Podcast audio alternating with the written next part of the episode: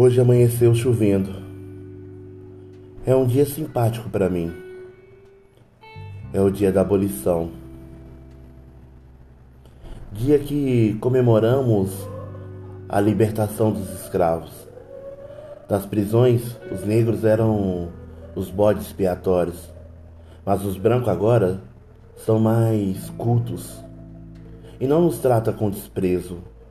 Que Deus ilumine os brancos para que os pretos sejam felizes. Continua chovendo. E eu tenho só feijão e sal. A chuva está forte. Mesmo assim, mandei os meninos para a escola. Estou escrevendo até passar a chuva, para eu ir lá no Senhor Manuel vender os ferros. Com o dinheiro dos ferros, vou comprar arroz e linguiça. A chuva passou um pouco. Vou sair. Eu tenho tanto dó dos meus filhos quando eles vê as coisas de comer e eles babam. Viva a mãe. A manifestação agrada-me, mas eu já perdi o hábito de sorrir. Dez minutos depois, eles querem mais comida. Eu mandei o João pedir um pouquinho de gordura à dona Ida. Ela não tinha.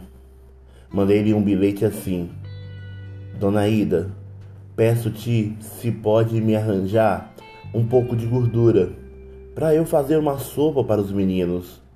Hoje choveu e não pude catar papel. Agradeço, Carolina. Choveu frio e o inverno que chega, e no inverno a gente come mais. A Vera começou a pedir comida e eu não tinha. Era reprise do espetáculo. Eu estava com dois cruzeiros. Pretendia comprar um pouco de farinha para fazer um virado. Fui pedir um pouco de banha à dona Alice. Ela me deu a banha e arroz. Era nove horas da noite quando começamos. E assim, no dia 13 de maio de 1958, eu lutava contra a escravatura atual a fome.